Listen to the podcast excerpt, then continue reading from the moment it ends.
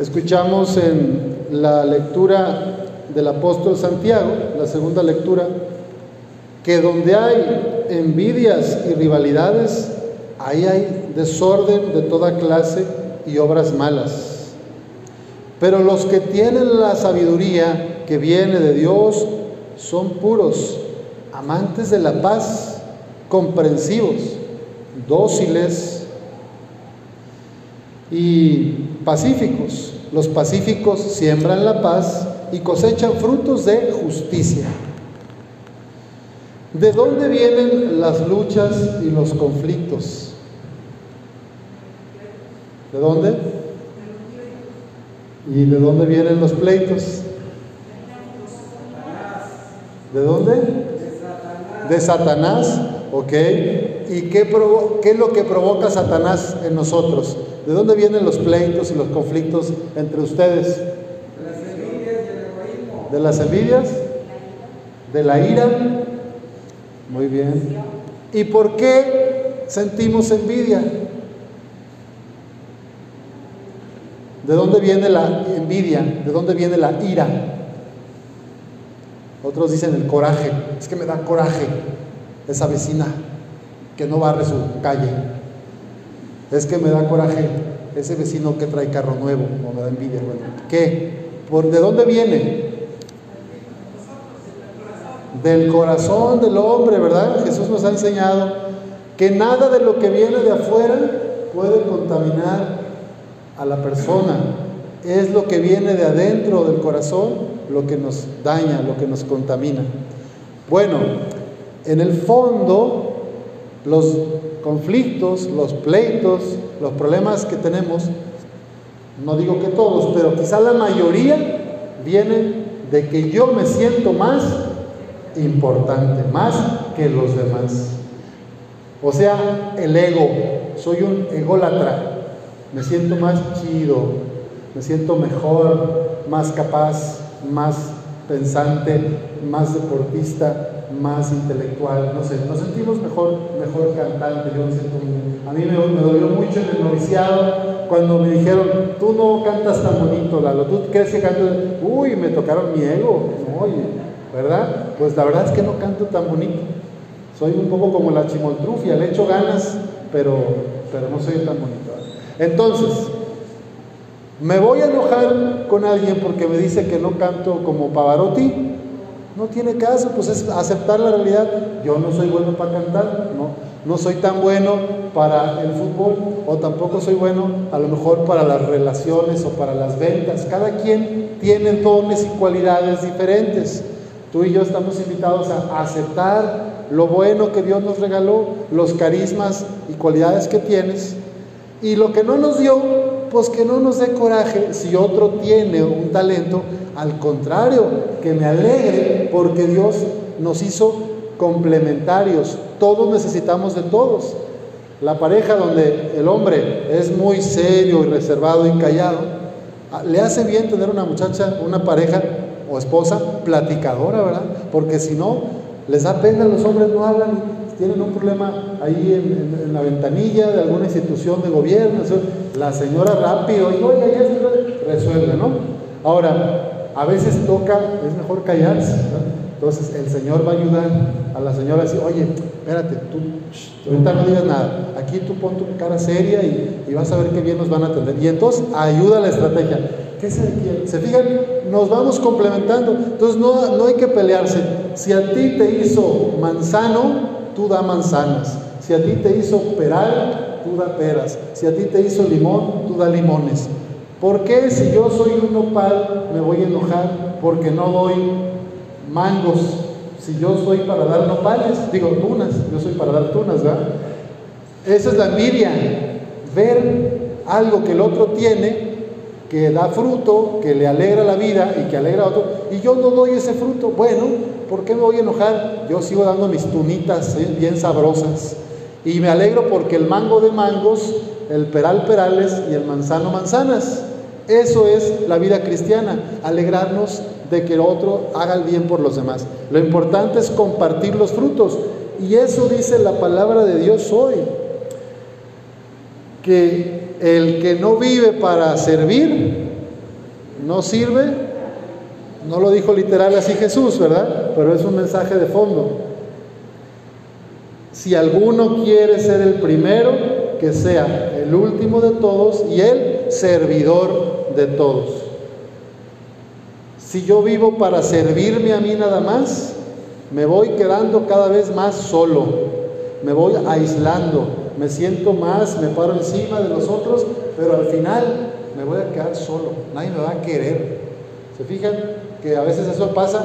Cuando alguien tiene dinero y fortuna, por un tiempo le va bien, pero el día que pierde el puesto, lo sacan del sindicato, lo, lo quitan del partido, cambia el gobierno.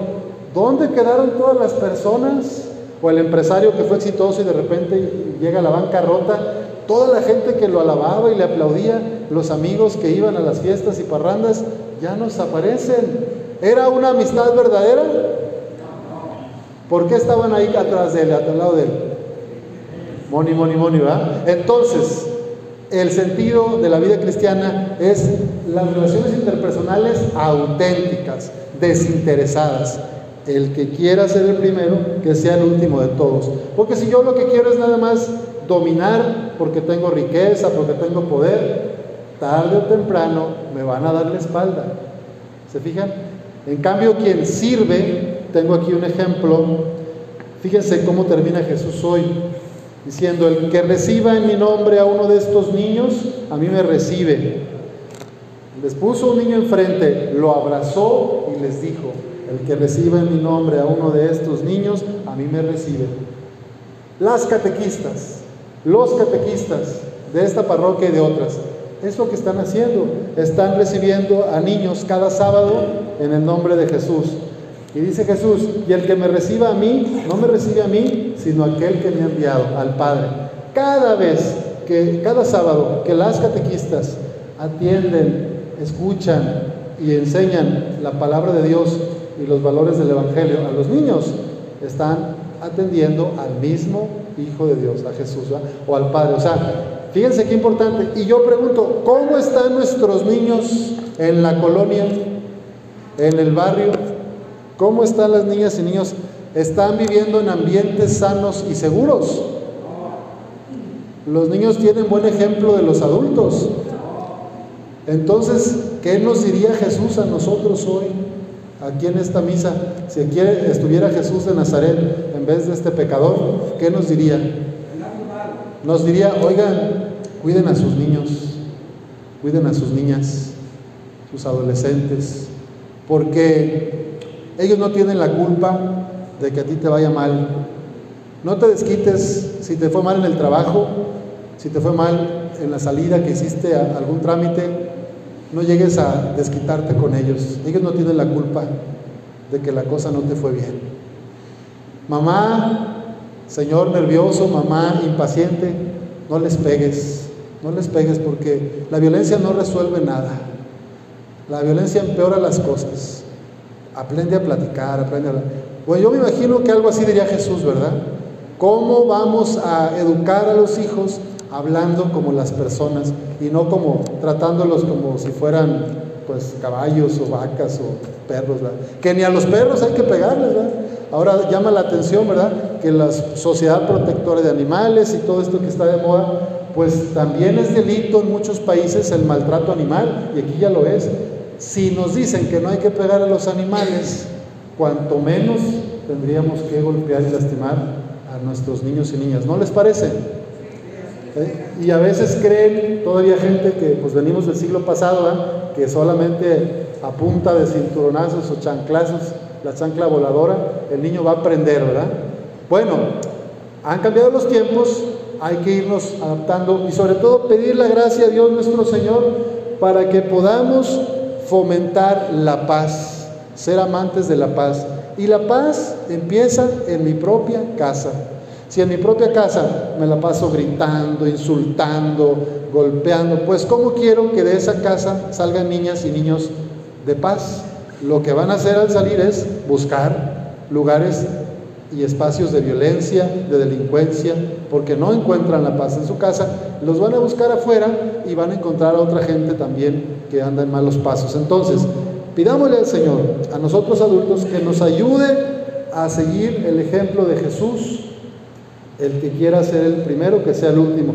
Que los niños nos vean sirviendo, que las niñas nos vean atendiendo, ayudando. No al revés.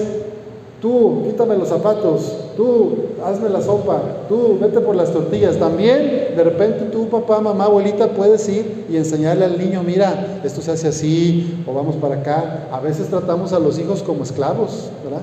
Entonces hay que cuidarnos de cómo también ellos vean que nosotros trabajamos, servimos y hacemos. Yo sé que los papás y mamás llegan muy cansados del trabajo y los admiro y los respeto y valoramos mucho su esfuerzo. Pero de nada sirve que llegues con la quincena y con la, así, ahora sí que con todos los billetes y no les falte nada que comer ni que vestir. No sirve de mucho lo material si no les tienes cariño, paciencia, si no les das tiempo de calidad. Entonces, pidámosle al Señor un equilibrio, ¿verdad? Entre el trabajo, la familia, el descanso. Y esto, la alabanza a Dios. Me da mucho gusto ver la iglesia casi llena y eso es señal de que ustedes están buscando a Dios y quieren recibir su palabra y recibirlo en la Eucaristía. Un poeta decía una frase que me encantó y les comparto para terminar. Dormía y soñaba que la vida era alegría. Me desperté y vi que la vida era servicio. Serví y comprendí que la vida era alegría. El que sirve será feliz. El que se encierra en su egoísmo, Dios sabe, ¿verdad? Que el Señor nos ayude, que la Virgen, Nuestra Señora del Rosario, interceda por nosotros al Padre para que nos dé unos ojos grandes y abiertos unos oídos para escuchar y reconocer las necesidades de los que nos rodean, empezando por nuestra propia familia, para ser agentes de paz misericordiosos como el Padre. Así sea.